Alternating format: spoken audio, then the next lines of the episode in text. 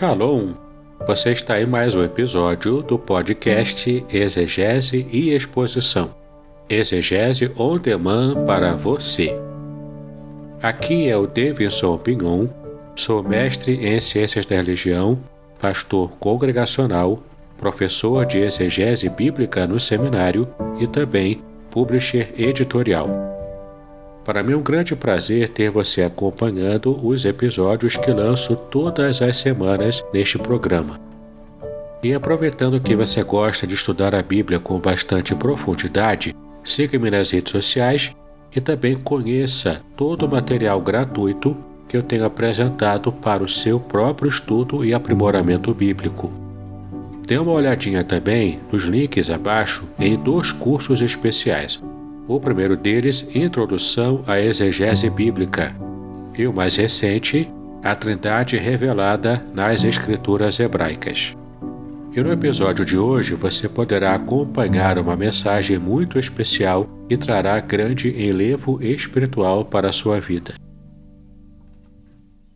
Quero convidar os irmãos para que estejam abrindo a palavra de Deus do texto de Êxodo, capítulo 18, Êxodo, capítulo 18, do versículo 19 até o versículo 23. Êxodo, capítulo 18, do versículo 19 até o versículo 23.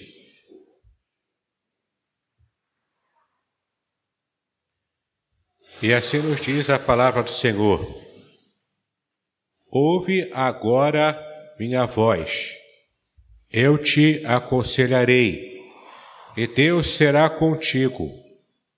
Sê tu pelo povo diante de Deus, e leva tu as causas a Deus, e declara-lhes declara os estatutos e as leis, e faz-lhes saber o caminho em que devem andar e a obra que devem fazer e tu, dentre todo o povo, procura homens capazes, tementes a Deus, homens de verdade, que odeiem a avareza, e põe-nos sobre eles por maiorais de mil, maiorais de cem, maiorais de cinquenta e maiorais de dez, para que julguem este povo em todo o tempo, e seja que todo negócio grave tragam a ti, mas todo negócio pequeno eles o julguem, assim a ti mesmo te aliviarás da carga,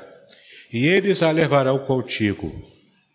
Se isto fizeres, e Deus te mandar, poderás então subsistir, assim também todo este povo em paz irá ao seu lugar. Que o Senhor esteja nos abençoando com a leitura feita na Sua palavra nessa manhã. Como nós vimos aqui, estamos diante desse desafio de estarmos de tempos em tempos renovando o, o nosso grupo de, de líderes, de oficiais, de pessoas que vão colocar a mão na massa com mais força, com mais segurança, para estarmos então é, resolvendo algumas questões que dizem respeito ao funcionamento da igreja. E esse texto aqui ele traz para nós um período muito específico na vida de Moisés. Moisés, o grande libertador de Deus, o homem que Deus escolheu para que estivesse sendo a mão forte do Senhor e trazendo libertação sobre o povo de Israel que estava escravizado, escravizado durante 400 anos lá no Império Egípcio. E diante de tanto clamor, durante tantos anos que o povo, é, que o povo clamava, que o povo pedia ao Senhor por livramento, por alívio, pela, pela mão de Deus operando sobre eles, então Deus atendeu, chamou Moisés, Moisés então foi escolhido para fazer esse trabalho de libertação e tudo aconteceu como Deus havia determinado. Nós já conhecemos bastante a história. Sabemos que houve as dez pragas é, sobre o Egito, o povo saiu é, completamente ileso a essas pragas. Faraó pagou um preço muito alto, um preço muito amargo pela sua desobediência, pelo seu coração duro.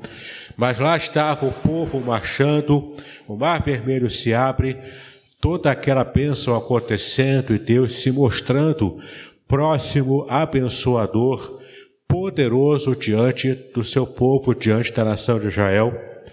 Mas então acontecem algumas coisas que venham a de fato fazer com que Moisés estivesse sendo aquele canal de Deus para falar ao povo, para trazer a mensagem do Senhor ao seu povo. Moisés então estava sendo muito requisitado. O texto bíblico diz no, começo do capítulo 18 que Moisés ficava o dia inteiro sentado julgando o povo, trazendo sobre eles o juízo de Deus para pequenas causas, uma espécie de tribunal de pequenas causas, e as pessoas ficavam na fila em pé durante todo o dia. O texto diz desde o alvorecer, lá pelas seis horas da manhã, direto em pé, resolvendo questões, demandas do povo até o raiar é, aliás, até o entardecer e o anoitecer, já às seis horas da noite. Durante todo o período do, do, do dia, Moisés assentado, julgando as pessoas e todo mundo lá o dia inteiro esperando ser atendido por aquele homem de Deus. E é interessante que quando tudo aquilo estava acontecendo, tanto a libertação do povo com forte mão divina lá do Egito da escravidão, do cativeiro, e também a, a, batalha contra os Amalequitas no capítulo 17 de Êxodo, tudo isso movimentou o coração de Jetro a estar procurando Moisés juntamente com Zípora, sua esposa, a esposa de Moisés, filha de é, filha do, do, seu sogro, e também ele, ele estaria é, chegando a ele com a sua, com a, com a Zípora e com os seus filhos.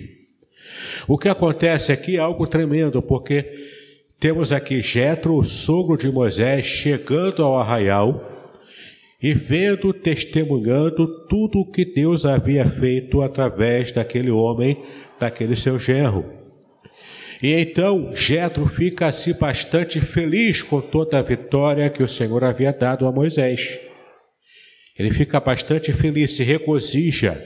E o texto diz que naquele momento Jetro, que era o sacerdote de Midian, portanto não o sacerdote do Deus de Israel, mas um sacerdote acostumado à adoração de diversos deuses, ele estava, portanto, acostumado àquela vida de estar entendendo o que é, o que seria o sobrenatural, o que seria as questões da religiosidade humana, mas naquele momento ele se depara com algo que estava além de todas as suas experiências. Por mais que ele fosse sacerdote, por mais que ele fosse já é, bastante calejado nas questões da religiosidade, ele não havia ainda conhecido ao Deus de Israel, portanto, o Deus verdadeiro. E naquele momento, quando ele se encontra com Moisés, ele ouve toda aquela história, ele conhece de fato o agir soberano de Deus. Então Jetro declara, e naquele momento em que ele declara esse, esse grande louvor ao, ao nome de Deus, ele então, naquele momento, se converte e conhece de verdade o Deus de Israel. Imediatamente após a sua declaração de fé, nós vemos no texto que Moisés e Arão, juntamente com aqueles que estavam no arraial, preparam um banquete de pão. Eles comeram pão junto com Jetro. Aquilo era uma referência não apenas um lanche que fizeram no meio da, da tarde ou da noite, mas ali estava referenciado o momento em que eles estavam comendo o pão, partindo o pão de modo religioso. Aquilo era uma cerimônia de aceitação e de recebimento de Jetro junto ao arraial de Israel, porque naquele momento ele havia escolhido abandonar aos deuses que ele estava servindo lá em Midian, para que estivesse exclusivamente adorando ao Deus de Israel. Então ali houve uma conversão de Jetro. E naquele momento de completa conversão e entrega do coração daquele sacerdote, calejado pela vida, mas estava se entregando a Deus ali.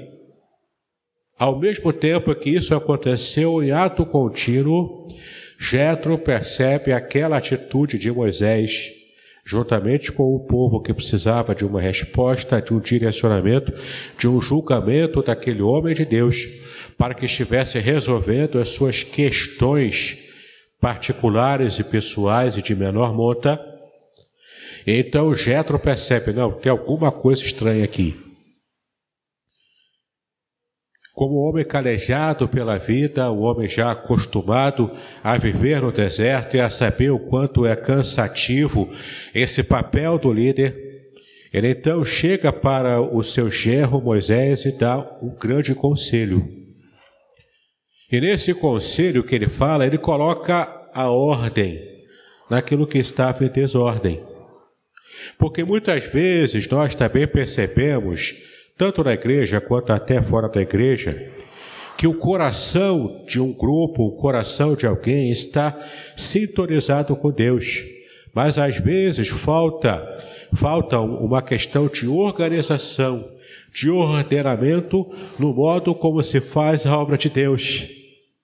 Quantos de nós, por exemplo, conhecemos igrejas pequenas, igrejas menores, que têm o seu coração sincero na presença de Deus, querendo servir a Deus, mas lhes falta experiência, lhes falta conhecimento de organização, lhes falta essa, esse ordenamento na mente para poder colocar as coisas, cada coisa no seu lugar. Há um princípio de administração que é muito simples e muito conhecido, que serve inclusive para a nossa própria organização pessoal, na nossa família, na nossa casa. Esse princípio é o seguinte: um lugar para cada coisa, cada coisa no seu lugar. Se você não quiser toda hora ficar perdendo a sua carteira, o seu relógio, o seu celular, coloque um, eh, separe um lugar para cada coisa e mantenha cada coisa no seu lugar separado. É você organizar, você ter essa, essa, essa preocupação com uma organização formal. Isso te ajuda. Isso te ajuda a ser um líder melhor. Isso te ajuda a ser alguém que quer servir a Deus com o coração sincero e também ser eficiente no seu serviço ao Senhor. Então, embora Jetro não conhecesse ainda o Deus de Israel e passou a conhecer a partir do capítulo 18, ele tinha algo que Moisés ainda não tinha se apercebido. Jetro pôde chegar para Moisés e dar uma orientação prática de como as coisas deviam funcionar. E nessa orientação prática, nesse, nesse, nesse tipo de conversa que Jetro estava tendo com o seu gerro, ele estava falando para ele, em suma, o seguinte: você precisa manter o seu foco ajustado naquilo que de fato Deus te chamou. Veja como ele disse aqui, nós vamos ler no versículo 19. Ouve agora a minha voz, eu te aconselharei e Deus será contigo.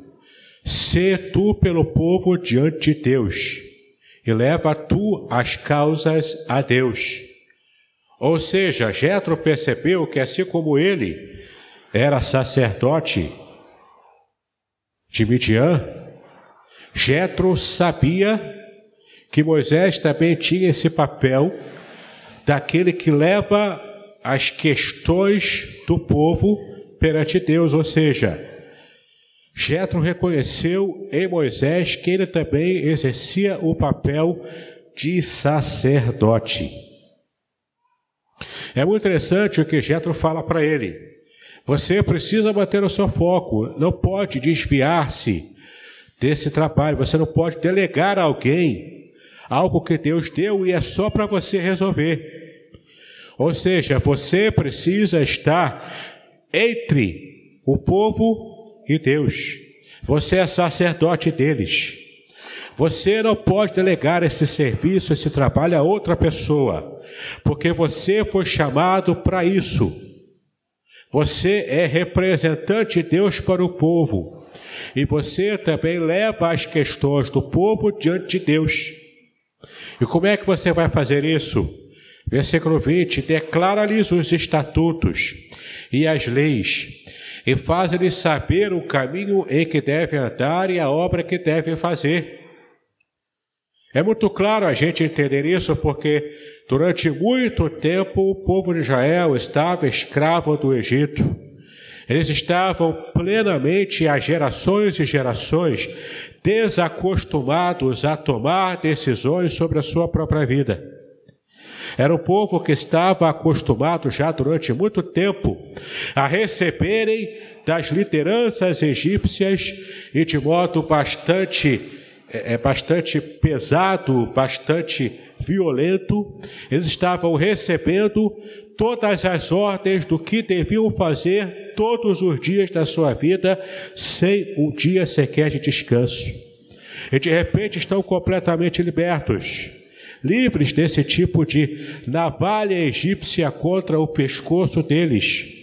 Mas ao mesmo tempo eles tinham agora uma grande situação Agora eu preciso tomar as decisões da minha vida durante os dias que eu estiver nessa terra.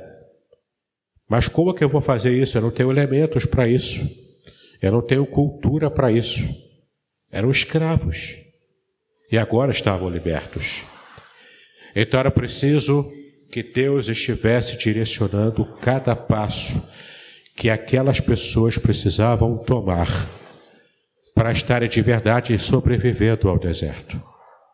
Então, como nós vimos aqui no versículo 20, Moisés deveria fazer, além de, do papel do sacerdote, também precisava fazer o papel do mestre, do professor, daquele que estaria ensinando ao povo cada direcionamento de Deus. Ele era sacerdote, mas também era profeta, ensinando o povo os caminhos do Senhor. Cada lei de Deus, Moisés estaria explicando, estaria mostrando. Cada passo que as pessoas precisavam dar, Moisés ainda seria aquele que estaria revelando o passo seguinte que o povo daria. Mas toda aquela situação de julgamento desse pequeno tribunal de coisas particulares, menores, isso estava pesando na vida de Moisés e também trazendo um peso maior sobre o povo que ficava horas e horas debaixo do sol do deserto, esperando ser atendido por aquele homem de Deus. Jetro, então, movido de uma sabedoria extraordinária, ele fala para aquele povo, então, é, fala para Moisés, na verdade, como ele deveria agir com respeito às demandas do povo, às demandas pessoais, no versículo 21. E aqui vem o detalhe que eu quero chamar a atenção de vocês. E tu, dentre todo o povo, procura homens capazes. Jetro aqui dá características para Moisés de como ele deveria, ou qual era o critério que ele deveria seguir para que estivesse delegando funções aos seus auxiliares nessa árdua tarefa de cuidar do povo, de julgar as questões pequenas do povo, para que o povo andasse de modo adequado naquela nova situação. Ele deveria primeiro procurar, o texto bíblico diz procurar, mas o, o verbo que aparece na língua hebraica é olhar, é ver. Mas não era apenas um olhar de modo simples e comum como nós é, nos olhamos aqui, estamos acostumados a olhar o mundo ao nosso redor. Era um olhar específico, era um olhar que tinha um critério específico de percepção espiritual aguçada. O verbo que aparece na língua hebraica aqui é o verbo que demonstra o olhar espiritual. enxergando além do que o normal, enxergando, enxergando aquilo que Deus já havia determinado e estava preparando a sua liderança para que estivesse então percebendo quem Deus estava determinando para que estivessem exercendo essa função. Moisés não deixaria de ser o líder principal. Ele era o canal direto entre Deus e o povo. Mas ele precisava de auxiliares. E não podia ser qualquer um. Não podia ser qualquer líder. E nesses auxiliares ele estaria olhando com um olhar diferenciado, com o dom profético que Moisés já tinha, com o direcionamento que o Senhor já estava dando a ele. Ele então usaria esse dom especial para enxergar homens que tivessem algumas características e quais são essas características? No versículo 21 nós estamos estudando. Homens que sejam capazes.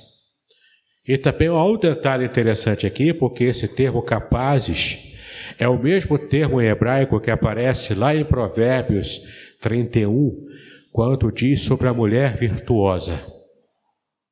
O termo hebraico é a palavra Rail em hebraico. Essa palavra Rail significa mulher virtuosa, mulher guerreira, na verdade. Literalmente é mulher guerreira. E esse mesmo termo, termo Rail aparece aqui. Homens virtuosos, homens capazes, homens guerreiros. Homens que estejam completamente comprometidos com o trabalho, com a visão, com a designação que receberiam. Gente comprometida gente capaz de, inclusive, deixar de lado algumas questões pessoais para que estivesse entregando do seu tempo, do seu talento, do seu esforço para fazer a obra de Deus. Homens, portanto, capazes. E além de capazes, eles deveriam ser homens tementes a Deus. Temer a Deus não é sentir medo de Deus. Temer a Deus é ter respeito a Deus e as coisas que dizem respeito ao Senhor. É levar a sério as coisas de Deus. Não é fazer piada com aquilo que deve ser entendido como coisa séria. A obra de Deus é algo sério. É claro que a gente vai ter tempo, vai ter um ambiente para fazer uma brincadeira ou outra, mas não brincar com as coisas de Deus. Porque lidar com o ministério que o Senhor nos dá, isso é coisa muito séria.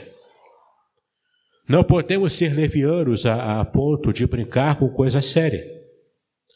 Mas temos que levar o temor a Deus no nosso serviço, no nosso trabalho, na nossa ação.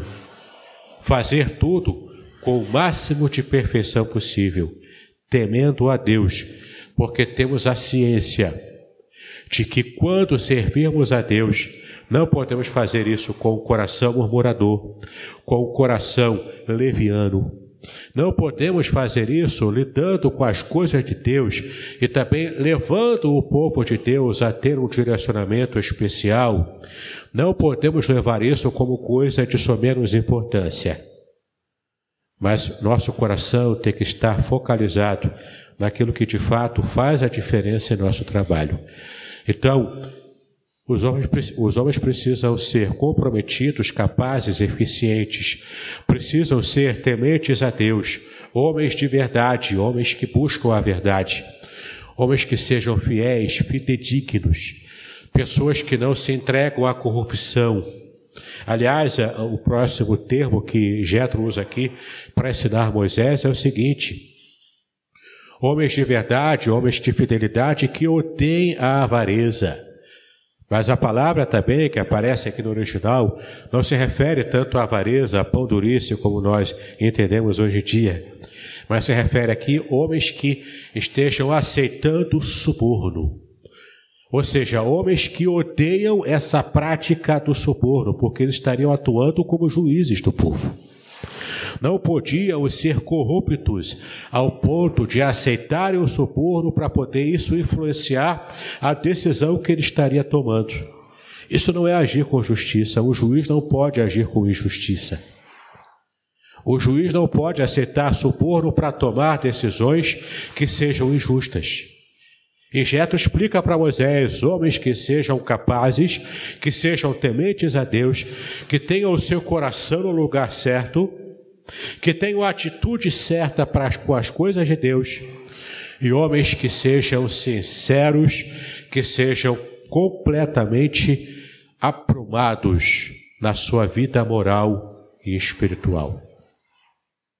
Homens que não tenham necessidades a ponto de serem tentados, inclusive, a aceitar o dinheiro injusto para praticar injustiças. Então, Jetro fala para Moisés algumas coisas muito importantes. E esses homens, quando Moisés estaria enxergando com o olhar espiritual, esses homens então seriam colocados por chefes de vários grupos, grupos de mil, de cem e de dez. Cada qual estaria agindo todos os dias, fazendo esses pequenos julgamentos. E quando houvesse algo de maior monta, de maior importância, levaria esses, esses tipos de, de problemas, esses tipos de julgamento que precisava ter com um pouco mais de critério, com um pouco mais de, de abrangência, levaria para Moisés, que seria a instância superior. Ora, o texto bíblico diz que Jetro termina o, a sua, o seu conselho, a sua palavra, colocando para Moisés o seguinte: ora perante o Senhor, Deixa o Senhor falar contigo e se isso se confirmar, coloque em prática, porque isso vai ser bênção para a sua vida e vai ser bênção para o povo também. Moisés fez isso, coloca em prática e então a sua vida administrativa junto ao povo começa a alcançar maior eficiência. Meus queridos, esse texto fala daquilo que mais tarde foi muito mais abrangente lá no Novo Testamento, quando Paulo escrevendo a Timóteo, um jovem pastor de Éfeso, em 1 Timóteo, capítulo 3, Paulo explica que você deve procurar ajudantes, presbíteros, diáconos, e os critérios são esses. É só você ler lá em 1 Timóteo, capítulo 3. Aqui em Êxodo, nós vemos o embrião, o embrião, o começo de tudo a base do que foi mais tarde ampliado, trabalhado pelo apóstolo Paulo. E se torna ainda hoje o nível de perspectiva que precisamos ter na escolha dos nossos líderes. O nosso sistema aqui em nossa igreja é um sistema congregacionalista. Nesse sistema, o povo que faz parte da igreja local, ele tem a oportunidade, tem o privilégio, também o dever, de estar participando das decisões que dizem respeito às, escolhas dos seus próprios líderes. Seja o maior líder da igreja local, o pastor titular da igreja local, seja os líderes menores. Os líderes que estarão subordinados ao pastor titular. E para isso precisamos ter os critérios bíblicos para fazer essas escolhas onde vamos encontrar esses critérios. Inicialmente aqui em Êxodo capítulo 18, e depois de forma muito mais abrangente em 1 Timóteo capítulo 3. Que possamos desde já estarmos orando com seriedade e pensando com seriedade qual o perfil de cada candidato que, que virá à tona, que virá à, à, à luz para que possamos então escolher as pessoas certas, que serão indicadas, que serão estudadas, que serão examinadas, para que então tenhamos novos líderes, abençoadores e também abençoados por Deus. Que assim como Moisés possamos usar o nosso olhar espiritual preparado, aguçado, para então fazermos a obra do Senhor. Muito bem, agora o que eu gostaria de ver é a sua participação. Entre em contato comigo, compartilhe a sua experiência comigo e quem sabe até se você enviar em formato de áudio, eu possa aproveitar a sua experiência para apresentar no próximo episódio do podcast Exegese e Exposição. Eu sou Davidson Pignon e eu ajudo pastores e líderes cristãos a fazer estudos bíblicos da igreja, sem terem problemas com interpretações erradas. Se você então está pensando em compreender a sua Bíblia com segurança, não deixe de assistir a mais episódios como este aqui. Então, assine o canal, acione o sininho, curta, comente e também compartilhe Ajude-me a ampliar o alcance com estudos bíblicos de qualidade na internet. Que Deus abençoe os seus estudos, paz e bênção sobre a sua vida.